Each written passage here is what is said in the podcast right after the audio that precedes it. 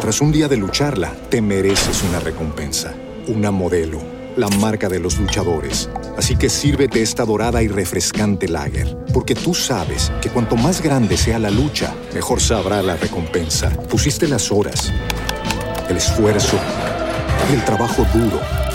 Tú eres un luchador y esta cerveza es para ti. Modelo, la marca de los luchadores. Todo con medida, importada por Crown Imports, Chicago, Illinois. Diana Calderón, en hora 20 de Caracol Radio. 7 de la noche, 50 minutos y bienvenidos. Así como desde muy temprano, exactamente hacia las 2 y 40 del mediodía en Reino Unido, 7:40 M de Colombia, la BBC interrumpió su transmisión para contar que la reina Isabel II se encontraba bajo supervisión médica. Tenemos noticias desde el Palacio de Buckingham. La reina está bajo supervisión médica en Balmore después de que los médicos se preocuparan por su salud. Pasaron varias horas y eran muchas las especulaciones sobre el estado de salud de la reina. Fue hasta las 2 y 32 del mediodía en Colombia, 18.32 de la noche en Reino Unido, que el Palacio de Buckingham anunció el fallecimiento de Isabel II. La BBC interrumpe su programación habitual para traerles un anuncio importante. Hace unos momentos, el Palacio de Buckingham anunció la muerte de Su Majestad la Reina Isabel II. Las reacciones fueron inmediatas. En medio de la tristeza, los presidentes y personalidades del mundo se han pronunciado, como fue el caso de Liz Truss, recién nombrada primera ministra de Reino Unido, o el rey de España, Felipe VI.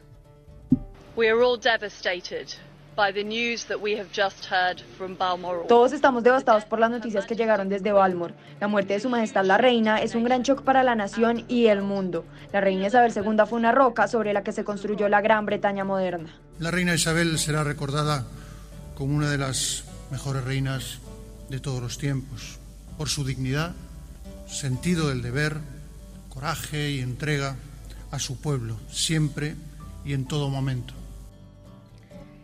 La noche llegó y al tiempo la lluvia al Reino Unido. Miles de personas comenzaron a reunirse afuera del Palacio de Buckingham. Algunos lloraban, otros cantaban.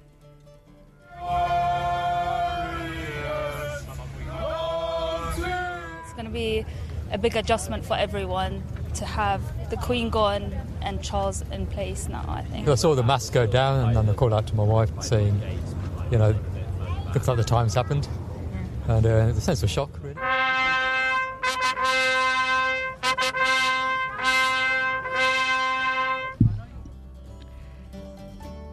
752, Juan Carlos Flores, historiador, es concejal de Bogotá, columnista, conocedor de todo esto, de lo que vamos a hablar hoy. Muy buenas noches.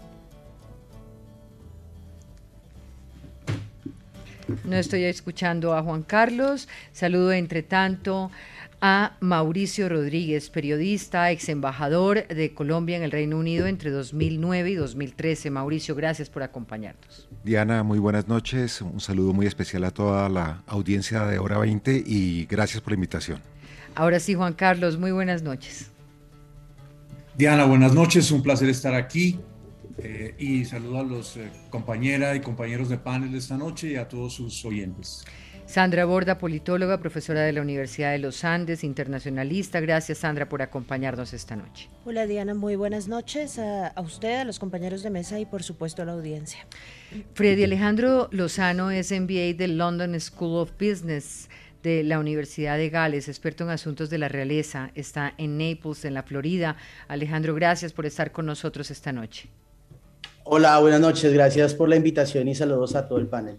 Camilo Granada, consultor, experto en comunicaciones, es consejero de comunicaciones de la presidencia. Bienvenido. Muy buenas noches, Diana. Encantado de estar nuevamente en Hora 20 con ustedes. Saludos a la audiencia y a los colegas del panel.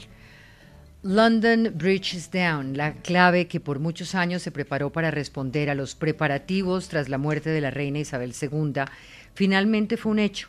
Este mediodía, hora de Colombia, 6 y 32 de la tarde, hora de Londres, se anunció la muerte en el castillo de Balmoral, en Escocia, de la monarca británica. que más tiempo ha durado en el trono, 70 años y 214 días, la figura que se convirtió en un símbolo de unidad, de estabilidad, de cohesión para la Gran Bretaña y las 14 naciones del Commonwealth, que les va a explicar Sandra en pocos minutos, de las cuales fue jefa de Estado. Isabel Alejandra María Windsor ascendió al trono a los 25 años, sin estar destinada directamente a ello, pues su tío Eduardo VIII abdicó y su hermano Jorge VI ascendió al trono, provocando que Isabel, su hija, ostentara el poder de la corona británica. Y al tiempo de ser la cabeza de la Iglesia anglicana por siete décadas, a través de las cuales enfrentó difíciles momentos como la independencia de varios países que estaban bajo el poder de Londres, también enfrentó el Brexit, los divorcios de sus hijos, los escándalos que atravesaron la famosa Casa Windsor.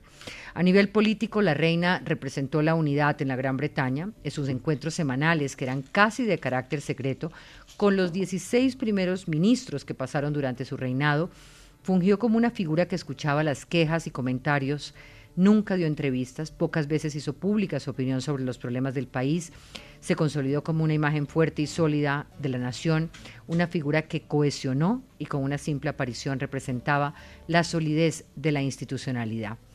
Ahora el turno será para su hijo, Carlos Felipe Arturo Jorge.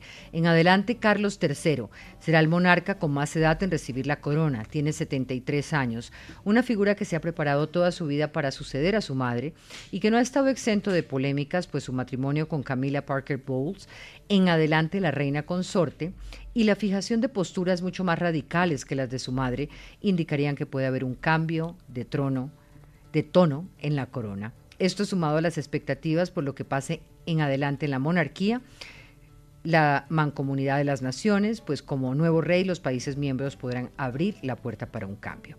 Empiezo por preguntarles cómo reciben la muerte de la reina Isabel, qué significa la muerte de la monarca que más tiempo duró en el poder, qué impacto tiene para la Gran Bretaña de hoy. Camilo Granada. Pues Diana, yo creo que lo hemos visto todos en las imágenes, el impacto es enorme eh, se ha repetido a la saciedad, pero es importante reiterarlo. Eh, para la inmensa mayoría de los británicos no ha habido otra reina. Eh, es la figura que aparece en todas las monedas, en las, en las estampillas, en, en, todas partes. Es, la, es el símbolo de la nación. Entonces, este cambio es un cambio importante y yo creo que todos lo viven en el Reino Unido con, con mucha tristeza y al mismo tiempo con ese grado de simbolismo de, de tiempos que cambian y yo creo que efectivamente la, muerte de la reina marca el fin de una era, eh, de esa transición que, que, le tocó vivir a ella, pero del cual hablaremos más adelante con seguridad, que era recibir un imperio y terminar en una nación importante, pero una potencia media y no un imperio que mandaba el mundo.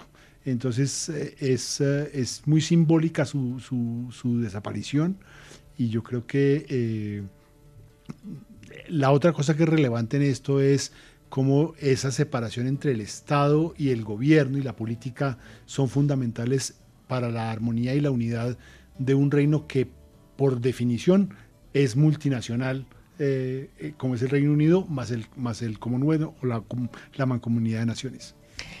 Quiero preguntarle a Alejandro Lozada cuál es la, relevancia de la corona británica y el papel que tiene el rey o la reina en el mapa de las que son monarquías.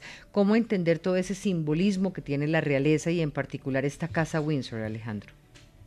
Bueno, pues podríamos hablar de la monarquía más influyente de las europeas, de las casas europeas, eh, y hablemos yo, un dato muy importante es que no estamos hablando de la muerte solo de un monarca, sino de la cabeza de la iglesia anglicana, ¿no? Ella representa la cabeza como nuestro papa católico, el Dalai Lama, ella es la cabeza de la iglesia anglicana, no solo de su nación como monarca, y tal vez la casa europea más famosa de las casas europeas. El impacto es muy alto porque no veíamos una decisión pues, de, un, de un monarca hace 70 años, desde pues, su padre, entonces, eh, su impacto es altísimo, no solo para eh, la mancomunidad de naciones a la que representa ella, a Inglaterra como nación y sus países del Reino Unido, sino para las demás casas de su generación en Europa, eh, Japón y otras, y otras monarquías alrededor del mundo. Eh, pues hablamos del fin de una era porque se están acabando las monarquías, acabamos de pasar un ciclo importante de cómo será la nueva versión de las monarquías en Europa. Eh, son una cantidad de preguntas que hoy surgen y que vendrán a tener un impacto no solo económico, sino social en, en lo que respecta al futuro de las demás monarquías. Juan Carlos Flores. Pues yo, yo creo que un elemento muy importante es el arte de gobernar y ella lo manifestó en su máxima expresión. Yo creo que una característica que distingue su reinado es un sofisticado profesionalismo. Fue una persona que vivió por completo para el ejercicio de su profesión y en eso se distingue de otros miembros de la así llamada realeza que son más noticia en las páginas de la farándula eh, y de las anécdotas que en los asuntos que tienen que ver con el arte de gobernar. Y sorprendentemente ensanchó su papel eh, a lo largo de todo su reinado.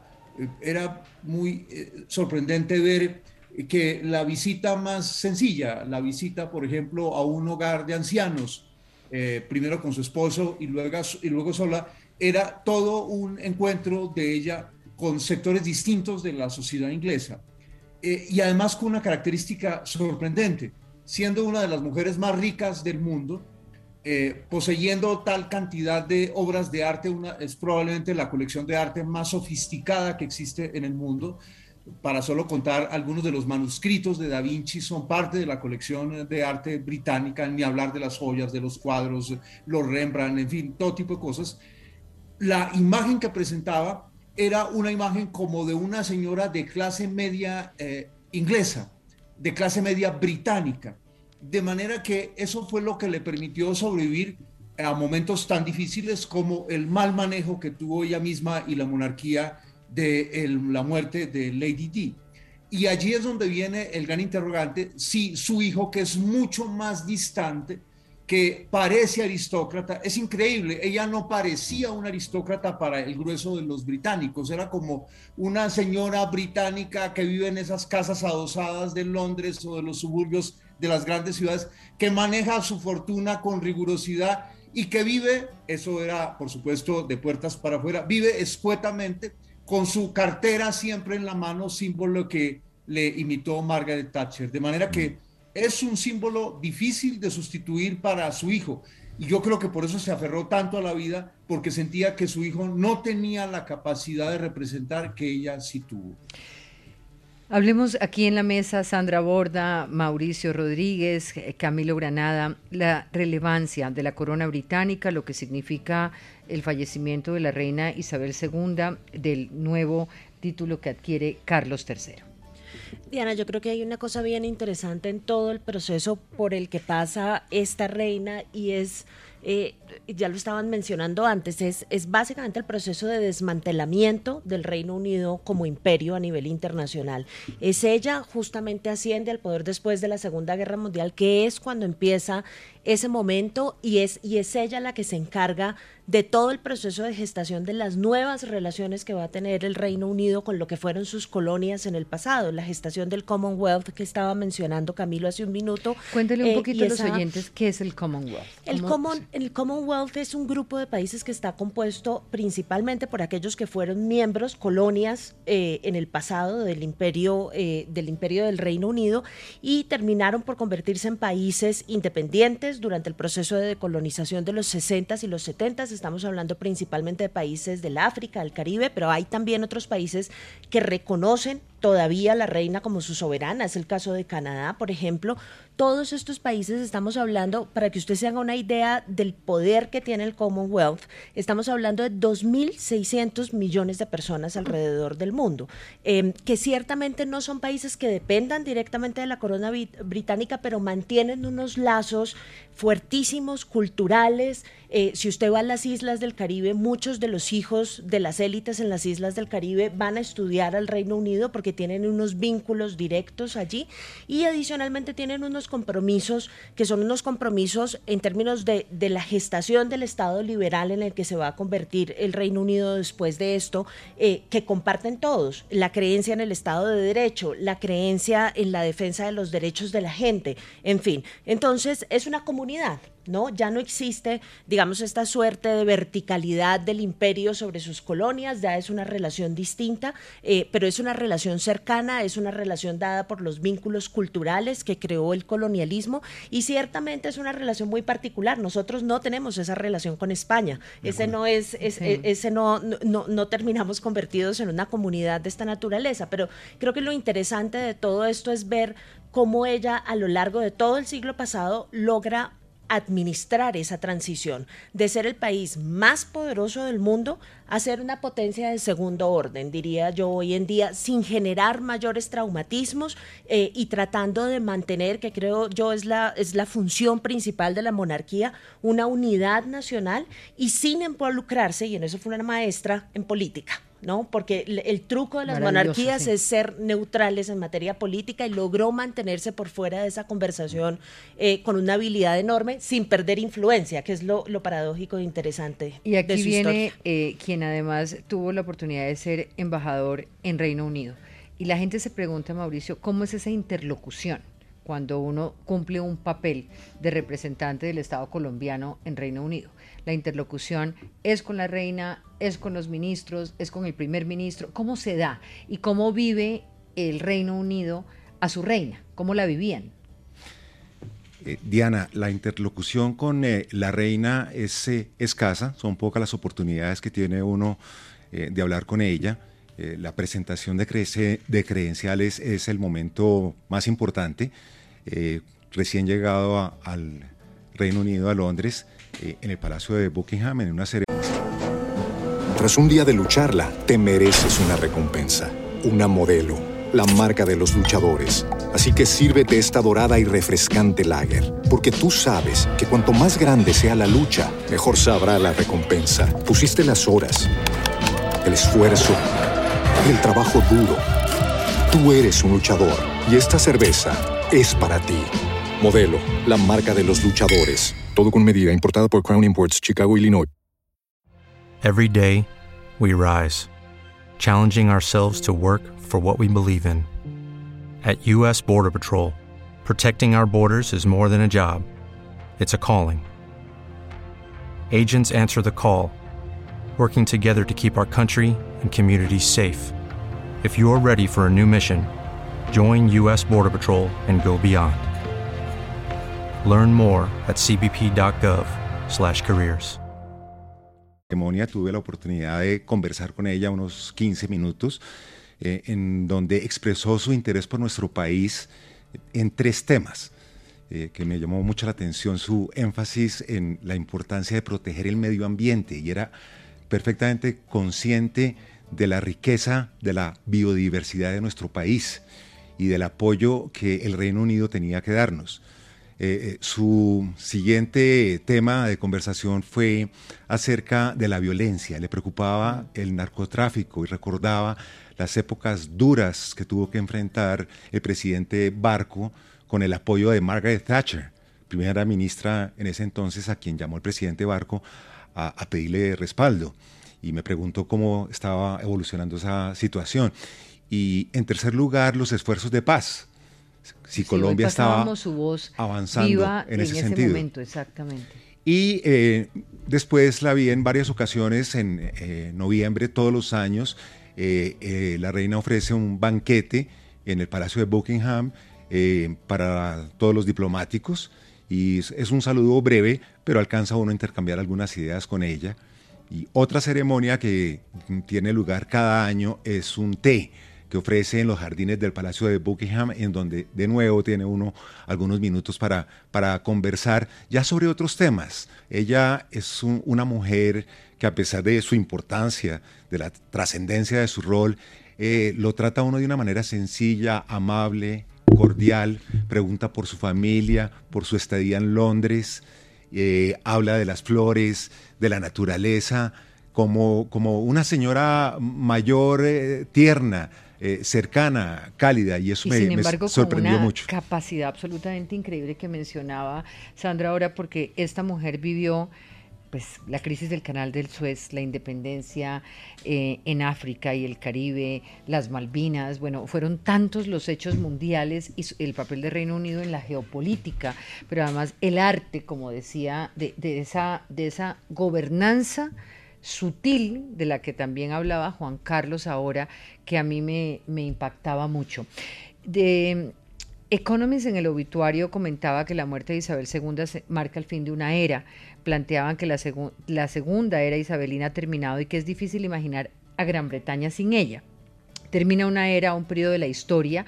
Se cierra el siglo XX con este hecho histórico, podría uno decir, como pasó hace poco con la muerte de Gorbachev. Es como si estuviéramos haciendo un cierre definitivo, así lo ven ustedes. ¿Y, cómo llega Carlos III a a caber en ese, en ese cierre. O sea, es como una figura que todavía no logramos entender, aterrizar.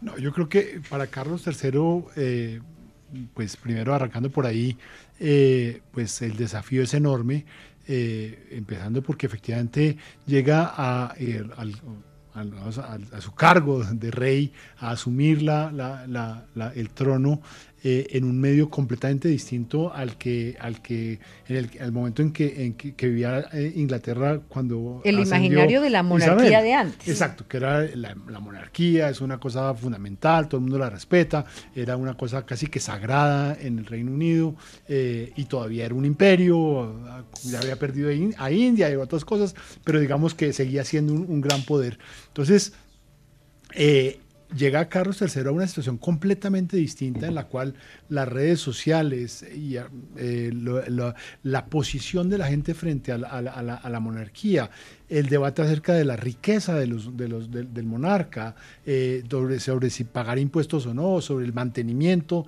del aparato eh, de, la, monarquía es muy distinto.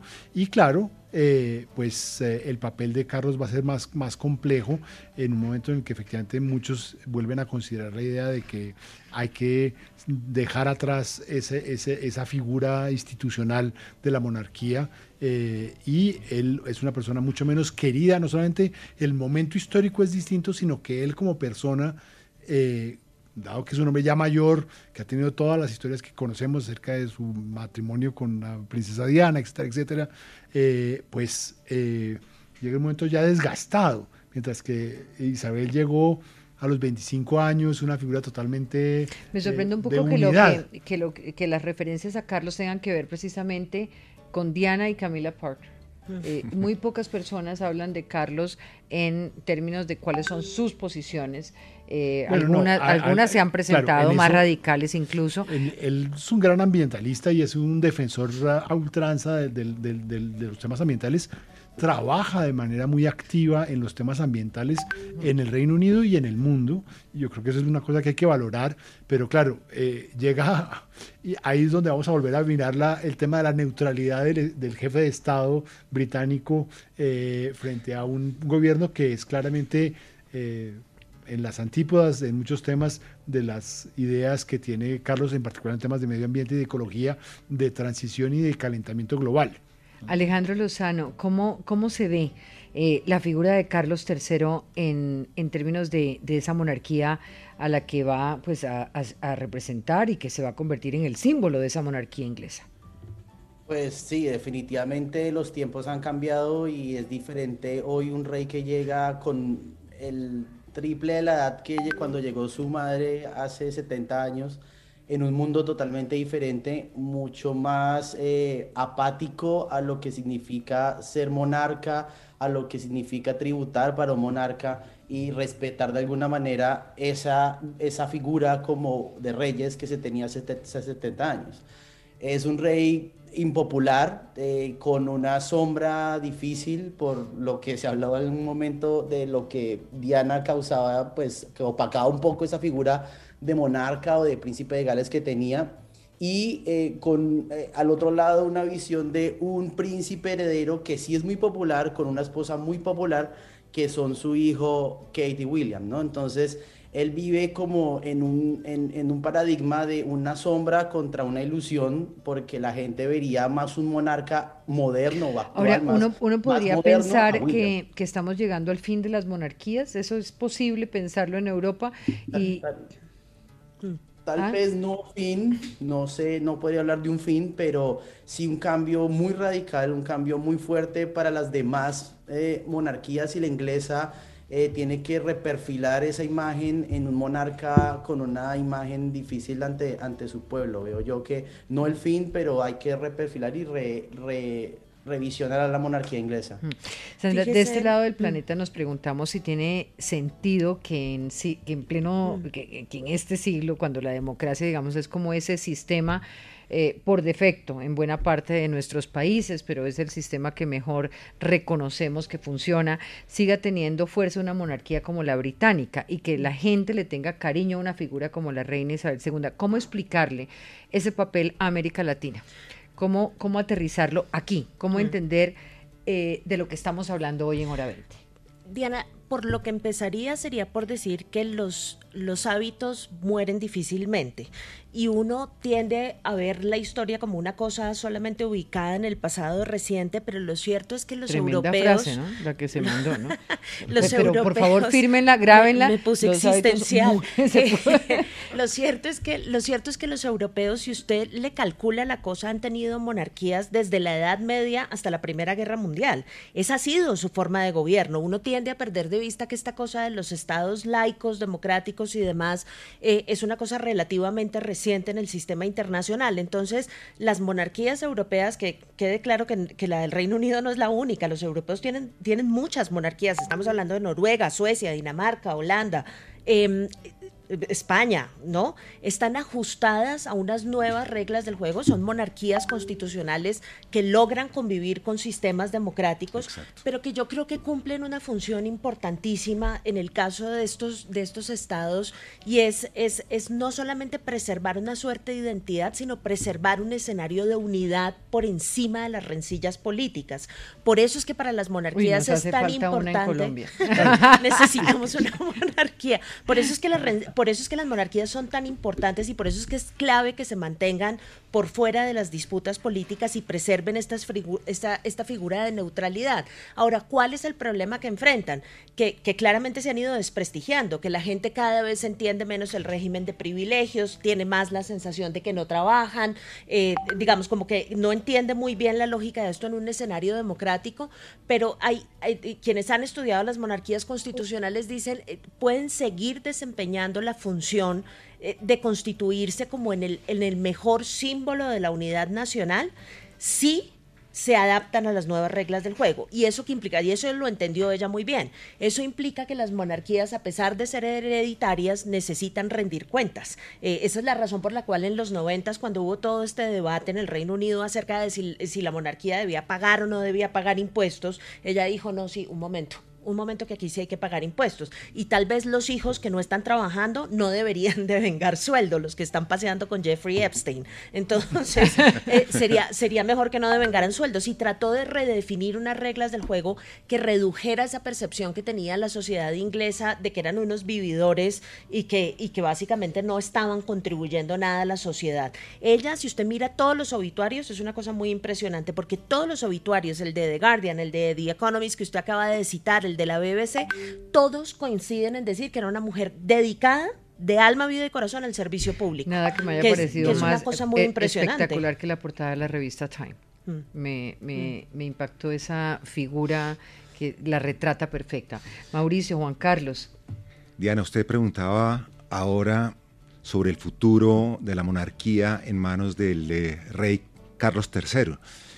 Y él tiene un problema inmenso y es que eh, reemplazar a la reina Isabel II es una tarea mayúscula, es un desafío eh, de una magnitud impresionante. 70 años de un servicio impresionante, un liderazgo ejemplar en el mundo entero. ¿Cuáles, fueron, digamos, como los, los papeles que, uno diría fueron fundamentales de la reina Isabel II en, en el marco de la geopolítica?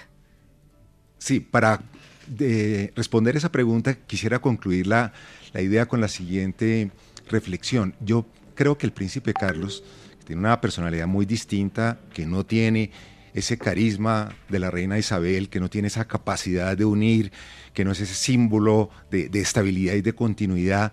Sin embargo, tiene unas aptitudes y unas cualidades, Diana, que van a sorprender al mundo entero. Y Camilo mencionó un tema en particular, es su obsesión con la conservación y la protección del medio ambiente. El príncipe Carlos estuvo en Colombia, Diana, recordemos, con el presidente Santos visitando Chiribiquete. Y yo tuve la oportunidad de conversar con él acá y en Londres en varias ocasiones y realmente es un experto en el tema.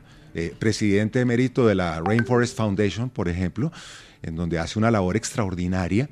Y yo creo que él tiene que inventarse un nuevo modelo, un nuevo estilo Sí, de liderazgo. A veces uno piensa que, que el desafío para el que llega es el de reemplazar de la misma manera el que se va, cuando el desafío de verdad debería ser otro, o sea. Hay que eh, eh, reinventarse. eh, reinventarse. Y yo creo que esa es la historia también de la, de la, de la, de la realeza. Y obviamente uno no puede comparar a la reina Victoria, que eh, fue la segunda más eh, longeva en el, en el poder, eh, en ese poder entre comillas, porque yo quiero volver sobre eso ahorita, que hay que diferenciar mucho, y usted pregunta ahorita por qué es tan importante, yo creo que ese estatus de, de jefe de Estado separado del jefe de gobierno es muy importante y hay unos países que tienen hoy en día presidentes, como el presidente de Italia, que es distinto del primer ministro, eh, para no hablar de las otras monarquías, pero yo creo que esa separación entre en, en- en esos países, más en países multiculturales y multinacionales como es el Reino Unido, juega un papel fundamental, pero es distinto del de la política. Entonces uno tiene que entender el- la influencia, que no el poder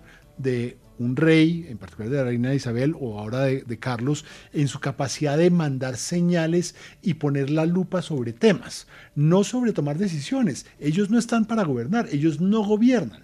Ella, cuando hay que recordar un pequeño detalle que simboliza eso para mí, es ella instalaba todos los años, la reina, el rey, el, monarca británico instala todos los años las sesiones del Parlamento no escribe una coma y no puede variar una coma, lo escribe la oficina del primer ministro o la primera ministra de- de- de- del Reino Unido. Ella lee lo que le dice el gobierno, ella no toma partido. Entonces, eh, o él, en- ahora con Carlos III. Entonces, lo que es el poder es el poder del símbolo, que es muy importante en la Claro, política pero, pero y en también la hubo una época, pero- una época que de pronto vemos muy lejana, pero cuando, cuando leemos la historia y cuando pensamos en, en esa época de ella y Churchill, en un momento del mundo tan diferente al de hoy, eh, diferente en muchas cosas, pero también con algunas cosas que nos quedan, uno diría que jugó un papel muy, muy importante, sobre todo al final de la vida de Churchill y la llegada de los primer, de- del nuevo ministro. Vamos, que Sí. allí vería uno como algunos puntos. eh, Pero ella Diana. tuvo una relación particular, perdón, qué pena Mauricio, solamente para Adelante, sobre el tema de Churchill. y Juan Carlos, que está arrepentido de no haber venido hasta acá. Perdón, no, entonces que siga Juan Carlos. Yo no, no, ya- no, tenemos, se ha congelado la imagen de Ah, Juan Carlos. No, aquí está, no, aquí está. Solamente para decir muy rápido sobre lo de Churchill.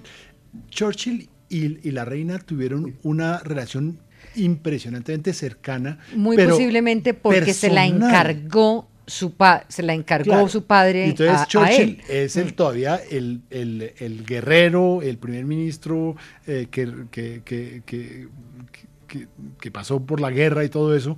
Y esta es una muchacha de 25 años eh, que no ha ido a la escuela, que no ha ido a la universidad, que tiene un- un- una que es- no, no necesariamente entiende todo el tema de la política. Entonces se forma una relación simbiótica entre ellos muy, muy rica, muy personal pero en el plano político eh, ella sufrió y lloró seguramente en privado la sacada de Churchill en su, eh, y, y su regreso al poder y, su- y la sacada del poder de, de Churchill en, sus- en- en ese segundo periodo, pero no, no tuvo una incidencia política. Eso Yo para acá- mí es importante Yo eso. acá quiero, quiero escuchar a Juan Carlos y hacerles una pregunta porque Liz Truss, la primera ministra, que apenas el martes, o sea, fue el- la última reunión que ella tuvo, fue la presentación de credenciales ya reales de Liz Truss asumiendo como Every day, we rise, challenging ourselves to work for what we believe in. At U.S. Border Patrol, protecting our borders is more than a job, it's a calling. Agents answer the call, working together to keep our country and communities safe. If you're ready for a new mission, join U.S. Border Patrol and go beyond. Learn more at cbp.gov/careers. Hello, it is Ryan, and we could all use an extra bright spot in our day, couldn't we? Just to make up for things like sitting in traffic, doing the dishes, counting your steps, you know, all the mundane stuff. That is why I'm such a big fan of Chumba Casino. Chumba Casino has all your favorite social casino style games that you can play for free anytime, anywhere with daily bonuses. That should brighten your day a little. Actually, a lot. So sign up now at chumbacasino.com. That's chumbacasino.com. No purchase necessary. BGW. Void were prohibited by law. See terms and conditions. 18 plus. Como primera, como primera ministra en reemplazo de Boris Johnson, eh, el martes recibía la orden de la reina de conformar gobierno y decía hoy, abro comillas, Isabel II fue la roca sobre la que se construyó la Gran Bretaña moderna. Yo quisiera saber cuál es esa Gran Bretaña que recibió de la posguerra y que deja hoy.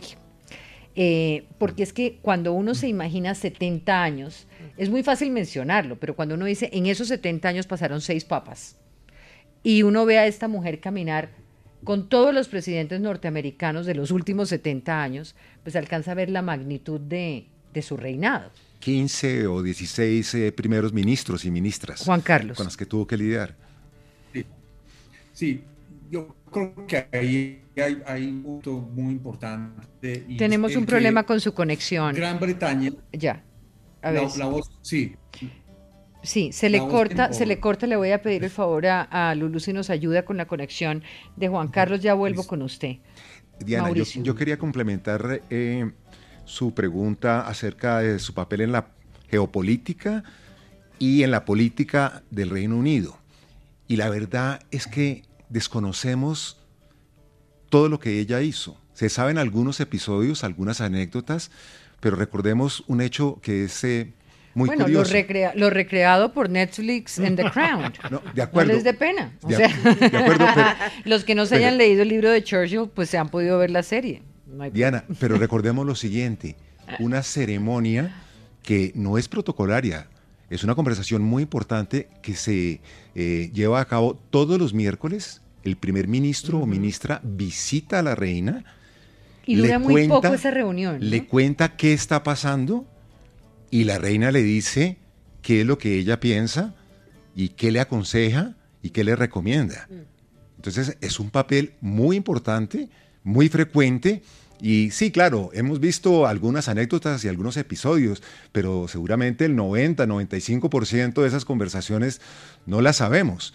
Y lo mismo sus reuniones con los jefes de Estado, los- monarcas, los presidentes de la mancomunidad de naciones y en el contexto internacional con presidentes de Estados Unidos, de, de grandes naciones, etcétera, etcétera, porque No, ella era una mujer muy discreta. gráfico que tiene el país, eh, el periódico El País, que realmente es maravilloso, desde el primer momento, desde el nacimiento hasta hoy, fotográficamente, donde se muestra, digamos, como la magnitud de lo que fue este reinado. Juan Carlos, lo recuperamos. Sí, eh, yo estaba pensando mientras los escuchaba en un asunto que me parece interesante y es la, el- el- la historia de los Carlos gobernando Inglaterra. El primer Carlos muere decapitado en la revolución en la que Cromwell termina como protector. O sea, Juan Los Carlos. Juan. Carlos Ha cambiar de nombre, digamos. No, no, Juan Carlos es una maravilla. ¿Qué tal? El primer Carlos muere decapitado. Siga. en, esa- en esos hechos históricos. El segundo Carlos, el segundo Carlos no termina su reinado y es el fin de esa dinastía en Ajá. Europa y por eso es que llegan los los Los los que luego se van a llamar los Windsor. Entonces estos estas analogías históricas son importantes porque él no la tiene para nada fácil. La la la monarquía británica, el- Europa está dividida en un arco que va desde la monarquía más fuerte, que es la inglesa, hasta la más débil, que es la española. A favor de la monarquía inglesa juega el, el sentido inglés de que su carácter está definido por la excepcionalidad. Y eso le ayuda a la monarquía inglesa, que es parte de la excepcionalidad de ese país. No en balde triunfó el no en la votación del Brexit. Eso es bueno tenerlo presente. Pero al mismo tiempo llegan a una coyuntura peligrosísima, una situación social en Inglaterra que eh, ha agravado la guerra en Ucrania, una Europa que anda en busca de una nueva identidad por la guerra en Ucrania, eh, un, un aliado histórico de Inglaterra como los Estados Unidos que puede volver a tener la sorpresa de un Trump en el poder. Entonces, la, la, la pregunta es si eh, Carlos III tiene el calado para asumir esos desafíos. De manera que no es descartable que suyo sea un reinado muy corto, porque si no da la talla puede surgir una inmensa presión del establecimiento inglés a favor de una abdicación hacia su hijo. No olviden que estamos en épocas en que lo que ocurre es lo impredecible. Eso es muy importante tenerlo presente. Hoy en el mundo no ocurre lo que el pasado parece determinar.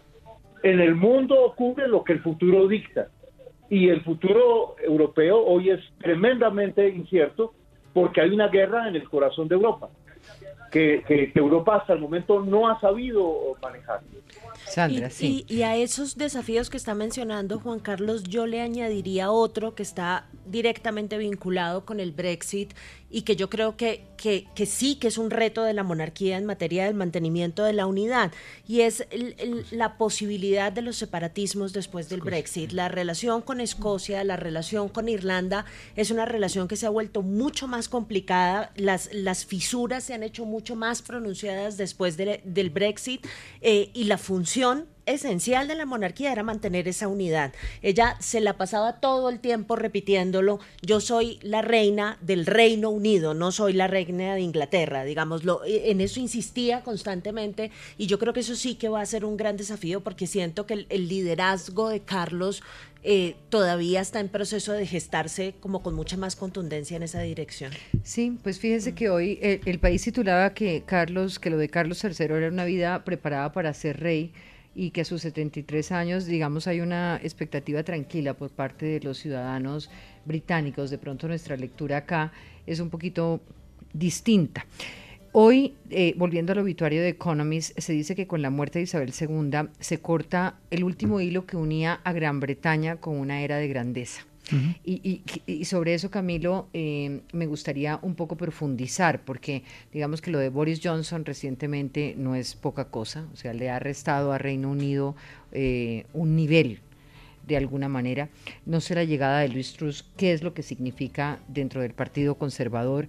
Eh, ¿cuál es, cómo, ¿Cómo lee usted esa Gran Bretaña de hoy frente al mundo? No, yo creo que Gran Bretaña está viviendo un momento complejo desde el Brexit en parte porque las promesas del Brexit no se han, no se han cumplido. ¿no? Y claro, el tema, su, su, influencia, en particular a través, de, incluso a través de la Mancomunidad de Naciones, también se diluyó un poco y eh, la paradoja de esto es que la mancomunidad, la existencia de la mancomunidad con, con más de 54 países eh, vinculados en ese club de, de buenas prácticas o de, valores compartidos, como decía Sandra hace un momento, eh, fue el freno a la entrada del Reino Unido a la Unión Europea. Y, la idea de retomar esa, ese poderío esa, o ese, esa red eh, de, países era parte de las promesas de la salida de la Unión, de la, Unión Europea por parte de la Gran Bretaña. Y eh, pues hoy en día eso no ha, no ha, pasado y lo que vemos hoy en día cada vez más es en Australia, en Canadá, que son dos de los países importantes. Que era, la gran pregunta, si aprovechar Australia y Canadá, ¿no? Ya vamos a volvernos república definitivamente, eh, más en Australia todavía que, que en Canadá, eh, pero incluso hay que recordarse que dentro de ese Commonwealth, pues esa mancomunidad de naciones, está la India, nada más distante hoy en día de la India eh, de la, del Reino Unido eh, hoy en día que, que, la India. Pero, pero estoy viendo que hasta Pedro Castillo está mandándole condolencias a la familia de la reina Isabel.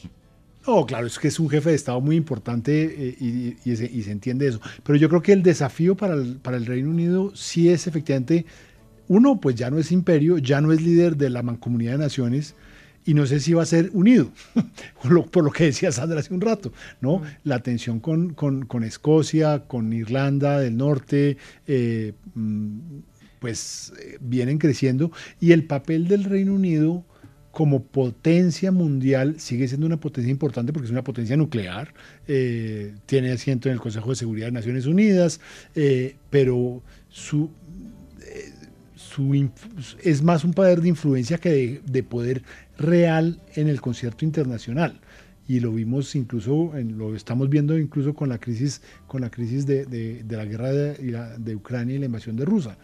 Rusa. Entonces, eh, yo creo que no la tiene fácil el, príncipe Carlos, es cierto, y yo creo que el, mundo, la Gran Bretaña va a tener que reinventarse como se tendrá que reinventar Carlos como monarca. Vamos a hacer una pausa, ya vuelvo con ustedes.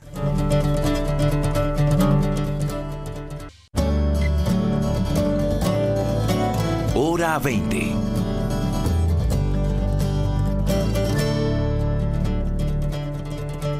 8.35, regresamos en el debate en hora 20. Hoy estamos hablando sobre la muerte de Isabel II, la reina de 70 años frente a la monarquía inglesa y su reemplazo por Carlos III. Y hemos hablado un poco de lo que representa, de lo que significó, de lo que son las monarquías. Y aquí voy con Alejandro Lozano porque quiero preguntarle un poquito y ya volvemos sobre, sobre temas de geopolítica, pero un poco ¿Cómo ve el futuro de las monarquías? ¿Hay futuro para que sigan funcionando? ¿Tienen espacio y, en el sistema político del siglo XXI, Alejandro? Eh, yo vuelvo un poquito al tema que hablaba Mauricio y dentro de las funciones ahorita de la inicial función que tenga Carlos eh, una vez asuma eh, eh su poder como rey, es la coerción del Reino Unido, de su Reino Unido, compuesto por eh, los países que conforman el Reino Unido. Dentro de sus primeras funciones, la visita inmediata a Edimburgo, Cardiff y en Londres, tener que hacer la fusión de esa Inglaterra, hablando con ellos y buscando la coerción de su Reino Unido de fin de las, eh, eh, de, como hablamos de las monarquías, no lo veo eh, y la fortaleza de cada país está hecha en que fortalezca su nacionalidad y su protagonismo dentro del panorama mundial. Entonces, dentro de las funciones como rey actual que tenga Carlos, va a ser la de coerce, tener la coerción del Reino Unido como país más al, dentro de su, al interior de su país como Reino Unido, de pronto eh, sin tener que ir un poco el tema eh, como Unión Europea o su protagonismo a nivel eh, global. Juan Carlos Flores. Mm. hay, hay unos elementos de tradición que son muy importantes en, sociedades que han sido imperios. Inglaterra logró algo que por ejemplo, Rusia no logra ahora, todavía no lo logra, y ahí esa terrible crisis en el corazón de Europa, en Ucrania, y que es asumir el tránsito de haber sido imperio a una nueva condición. De manera que eso juega a favor del, reinado que se inicia de, Carlos II, si vemos ya los aspectos que le permiten eh, desempeñarse y que le dan solidez a su reinado que, apenas se inicia. Entonces, Inglaterra ha demostrado, por ejemplo, en el pasado, que sabe sortear grandes eh, eh, cataclismos sociales, que es capaz de incorporar, manteniendo un sistema aristocrático eh, a las clases medias, de abrir formas de ascenso social mientras se mantiene la monarquía y un papel social nada desdeñable de la aristocracia. Entonces, eso juega a favor de la solidez de la monarquía británica. De manera que para mí el asunto que estaría en discusión no es el de la solidez o no de la monarquía, sino de la capacidad en, un tiempo relativamente corto del nuevo rey de desempeñar su papel a gusto de una opinión pública tan cambiante, porque ese es el hecho. Eh, su madre llegó en un momento en que los interlocutores en el poder, salvo los laboristas, provenían todos de su mismo grupo social, de la aristocracia. Churchill es probablemente el último primer ministro de Inglaterra que provenía de una de las familias aristocráticas más antiguas eh, del Reino Unido. Entonces, el, asunto es más bien de las, de las habilidades que hoy en día se han convertido tan importantes, de la capacidad de sobrevivir no solo al amarillismo eh, periodístico británico, que es un demonio para la monarquía, y con el que Isabel lidió, lidió de manera tan extraordinaria, sino al tema de las redes. que hoy en día socavan eh, eh, no solamente personajes, sino que socavan países enteros. De manera que eh, lo veremos en los próximos meses y en los próximos años, una monarquía la más sólida de Europa, cómo se desempeña el nuevo inquilino de todos los palacios en, en Inglaterra y en Escocia. Mauricio Rodríguez. Diana, y al rey Carlos III le va a tocar enfrentar una situación muy complicada que no es responsabilidad de él, que es la situación económica del Reino Unido.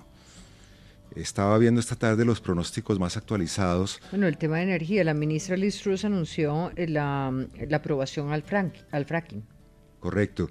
Eh, los pronósticos de crecimiento de Reino Unido para el año entrante son muy malos. Apenas 0.5% de crecimiento. Eh, la tasa de crecimiento más baja de las siete naciones más poderosas económicamente en el planeta. Tiene eh, el Reino Unido una inflación de 10.1%, la tasa más alta en 40 años, Diana. Entonces hay una situación de tensión social, de incertidumbre económica, seguramente de aumento de desempleo, que va a enrarecer el ambiente y va a generar más hostilidad directa o indirectamente contra la élite, llámese gobierno, eh, el nuevo rey, eh, no, contra quien sea. El, descontento popular va a ser inmenso y ese es un viento en contra que tiene que eh, enfrentar el, el, nuevo rey, el rey Carlos III. Él no es responsable directamente, es la nueva primera ministra la que eh, encabeza el gobierno y con su equipo económico tiene que hacerle frente a esto. Pero directa o indirectamente el rey va a, sufrir las consecuencias de una situación bastante frágil de la economía y de la sociedad británica en este momento. ¿Qué podemos contar de Liz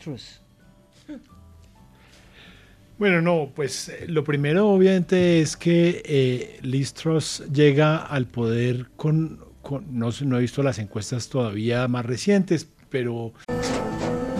Tras un día de lucharla, te mereces una recompensa, una modelo, la marca de los luchadores. Así que sírvete esta dorada y refrescante lager, porque tú sabes que cuanto más grande sea la lucha, mejor sabrá la recompensa. Pusiste las horas, el esfuerzo, el trabajo duro. Tú eres un luchador y esta cerveza es para ti.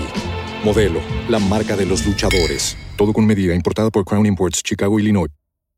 Pero claramente llega con una imagen desfavorable eh, muy limitada porque es que viene no de haber ganado una elección nacional, democrática, sino de haber sido electa a través del procedimiento interno del Partido Conservador para reemplazar a Boris Johnson que fue, que fue votado por la ventana por sus eh, copartidarios. Por sus excesos. por sus excesos, pero por, por, sus copartidarios. O sea, no otra vez por una elección democrática.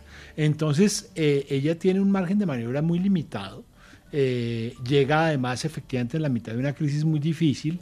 Eh, ella es una tacheriana absoluta, ella cree en la reducción de los impuestos, en la reducción del Estado, sin embargo le toca, como decía Mauricio hace un instante, lidiar con la, una de las crisis más económicas más complejas eh, para, el país, con alta inflación, otra vez amenaza de desempleo, con los precios de la, de la energía disparados. Entonces le toca recurrir a los subsidios, que es la antítesis de su teoría y de su visión ideológica. Entonces va a ser complejo para ella administrar, todo este tema eh, en, medio de, esta incertidumbre y de los limitadísimos márgenes de maniobra que tienen eh, los gobiernos hoy en día y más un gobierno que tiene ese ADN conservador duro, aquí lo llamarían neoliberal, eh, de reducción del Estado en medio de un estado, de una situación en la cual todos los países claman y están tomando decisiones de un Estado mucho más intervencionista, mucho más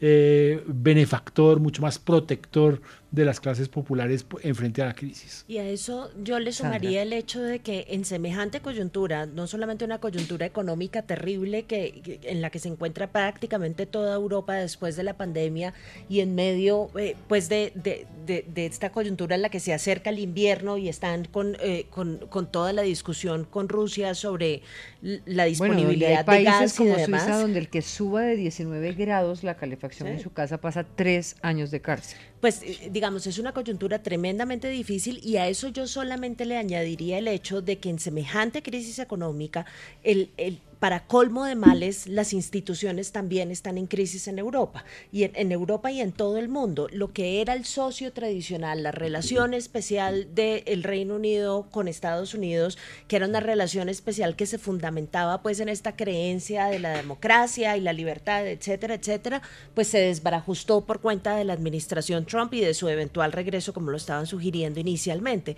Y, y- y en Europa lo único que está empezando a suceder ahora es que están encontrando más espacio las alternativas de derecha que proponen un cierre de los espacios políticos, un cierre de fronteras eh, y digamos una suerte de introversión económica para resolver los problemas a los que se están enfrentando. Entonces ciertamente yo creo que van a ser épocas muy asiagas la que, las que le espera no solamente al Reino Unido, sino a toda Europa en, en lo que viene. Sí, y fíjese que frente a ese punto de lo que ustedes hablan, eh, ya metiéndonos en este tema de la situación de los países, no ve uno liderazgos grandes No. para eh, generar interlocuciones transversales en estos países. Eh, pensaba en otras épocas y pienso ahora, y hablamos de mandatarios en lo local, en lo regional, en la solución de sus espacios, pero no, no en una institucionalidad internacional, y si no fuera la institucionalidad internacional, en los liderazgos mundiales. No ve uno una cabeza que saque la cara hacia soluciones para todos. Incluso ve uno lo contrario, populistas de izquierda o de derecha, simplemente mm, trabajando para mejorar en las encuestas, no resolviendo los problemas de fondo, eh, a punta de demagogia, de promeserismo, de populismo. eh, Pues ya irresponsable. yo no los veo, yo veo mandatarios más, más eh, preocupados. digo, más- entonces, eh, el punto de Diana es esencial, la ausencia de liderazgo en un momento crítico. Por, eh, por el conflicto de Ucrania y Rusia, por el cambio climático, bueno, por tantos desafíos, por la crisis económica. Bueno, yo le pregunto a Sandra Borda cada vez que tenemos el programa es qué pasa con esa institucionalidad eh, de los organismos, de los orga- organismos llamados a ejercer esas discusiones por lo menos y a plantear algún tipo de solución. Ahora pregunto por liderazgos en Europa. No, claro, que era, que era mi punto. Ahorita estamos viendo un, un presidente de Francia debilitado por la derrota en las elecciones legislativas, con una- gobernando con una minoría en el Parlamento, en el cual le toca rogar para sacar cada- ¿Popularidad mejorando o no? mejorando, pero, pero se, vuelve, se vuelve irrelevante porque la capacidad de su gobierno está limitadísima porque su primera ministra no tiene mayorías sólidas en el Congreso. Lo mismo pasa con la debilidad del, eh, canciller o el primer ministro, o el jefe de gobierno eh, alemán, que está, dista mucho de lo que era Angela Merkel en, su capacidad de, ejecución. Eh, para no hablar de los otros países, pues, pero esos dos, que eran el, motor de Europa, que son Alemania y Francia, pues están varados, ¿no? Eh, Estados Unidos, pues el presidente Biden está enfrentando una crisis monumental, muy seguramente va a perder toda capacidad de maniobra en el Congreso en, en- en- en noviembre entrante, va a perder las mayorías seguramente, muy seguramente en el Senado y probablemente también en la Cámara. Eh, entonces, la única figura es Xi Jinping, ¿no? Digamos que el que está mandando la parada en este momento es, eh, por su poderío económico y su influencia política, eh, es, es China. Entonces, en el mundo occidental no estamos viendo, ya no hay institucionalidad y no hay liderazgos individuales tampoco para lidiar siquiera con ideas. No solamente estamos hablando de potencia económica o militar, sino con liderar con ideas para encontrar soluciones a los desafíos que señalaba Mauricio hace un momento de la crisis económica, de la guerra, eh, del cambio climático. Entonces, eh, el, eh, Inglaterra o el Reino Unido entra ah, en esta transición en un momento en el cual hay un vacío de poder importante o de liderazgo, más que de poder de liderazgo. Mm. Yo, Sandra, yo creo que sí. hay una cosa bien interesante en todo esto y es que parte de lo que explica la falta de liderazgo tiene que ver pues con que todo el mundo está ocupado arreglando su casa por dentro. ¿sí? Después de la pandemia... Esa es como la sensación que tengo yo. Después de la pandemia, hasta, hasta los países más poderosos están en el ejercicio de volver a armar sus economías, de volver a armar sus instituciones, de tratar de, de, regresarse a la, a la normalidad de la forma menos traumática posible. Eh, y parte de lo que no han notado... Los, nombres un poco mayores serían Lagarde, serían Borrell, serían los que están en, en pero parte de... lo que no han notado, y creo que este es el efecto, el peor efecto que trajo consigo la pandemia, es que ese arreglar la casa por dentro sería mucho más rápido y efectivo si se hiciese a través de la acción multilateral. Eh, digamos, esa es la gran paradoja de esto, ¿no? Que uno se encuentra a los europeos en, en este momento casi que desbaratando, y yo lo veo con una tristeza enorme, pues el tejido de la, de la Unión Europea que fue tan importante para moverlos a través de distintas crisis, cuando en este momento tener una institucionalidad sólida desde el punto de vista multilateral contribuiría a superar la crisis energética en la que se encuentran, a superar, eh, eh, digamos, las amenazas que les está imponiendo em, eh, Putin en este instante y contribuiría además a tratar de fortalecer las instituciones a nivel doméstico. Yo creo que parte de la lección que hay que aprender con todo esto es que tal vez no necesitamos grandes hombres o grandes mujeres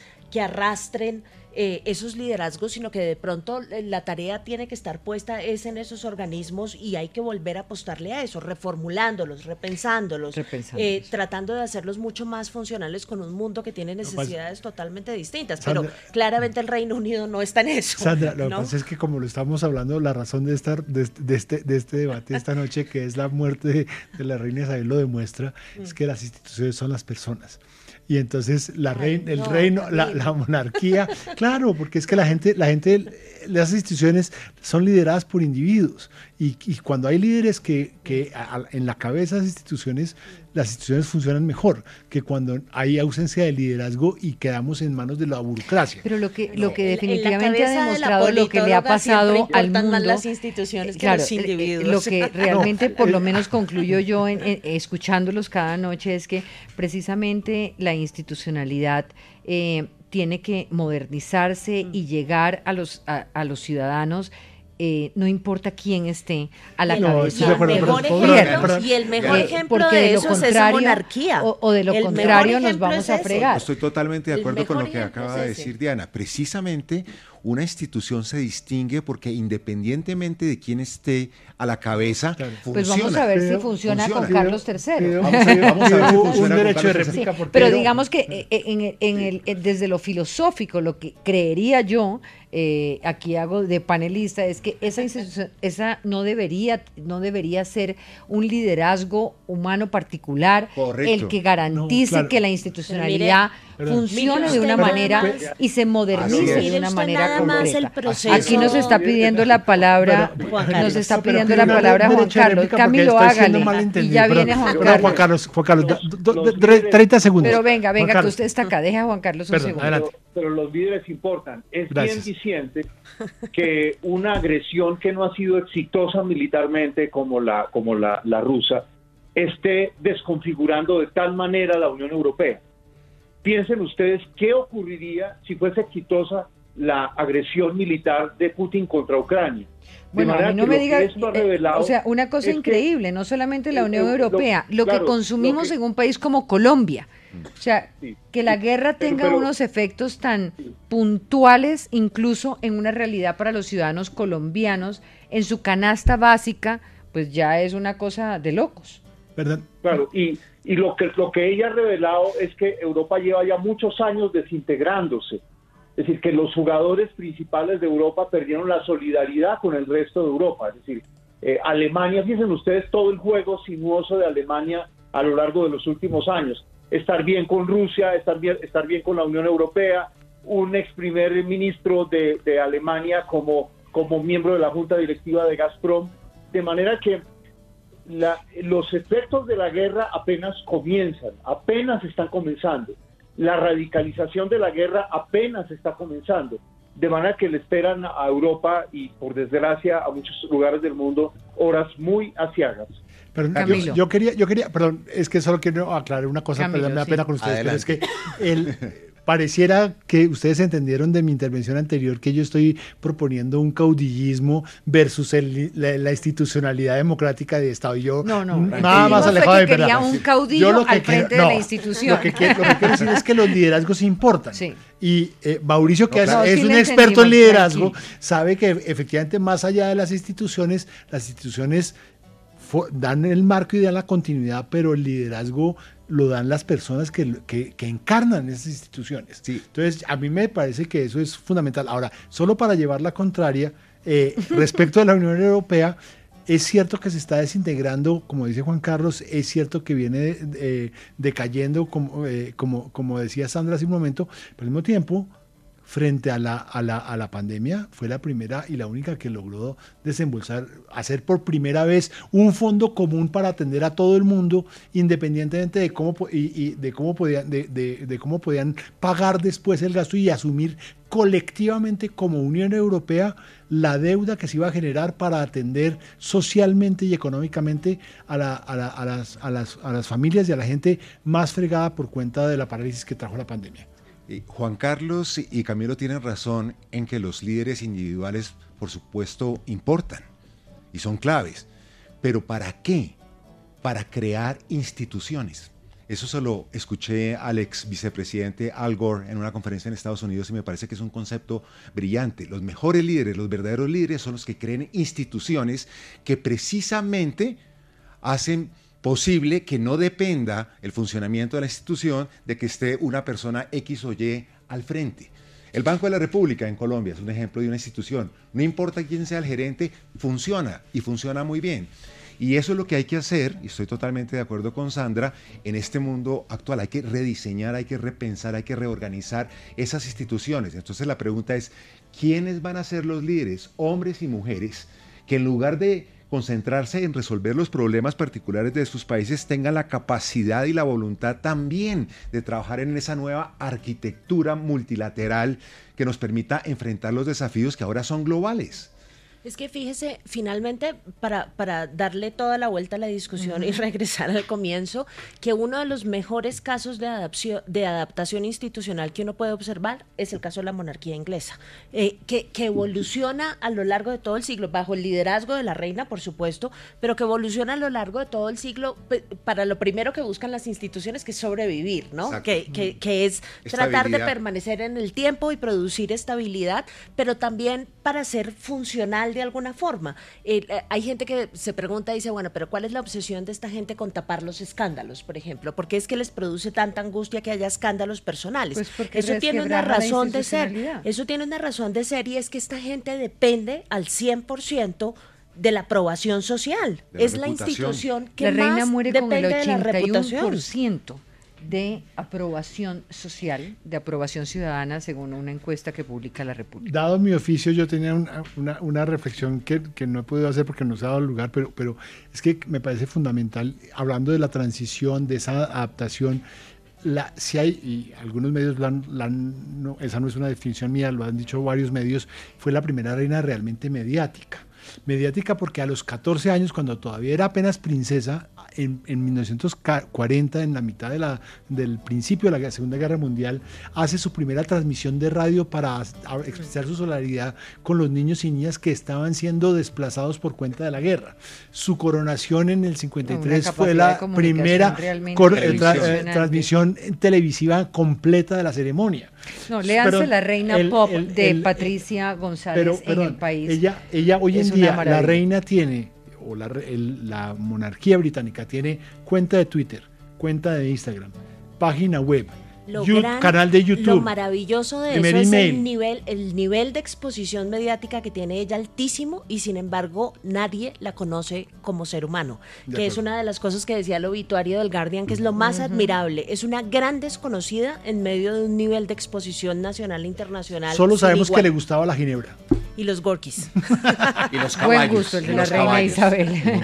A, a ustedes gracias por estar en hora 20. Mañana seguimos aquí.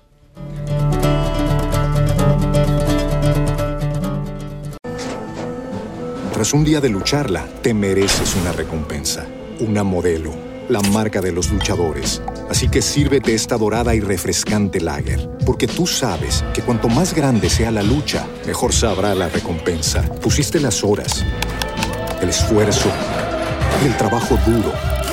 Tú eres un luchador y esta cerveza es para ti. Modelo, la marca de los luchadores. Todo con medida, importada por Crown Imports, Chicago, Illinois.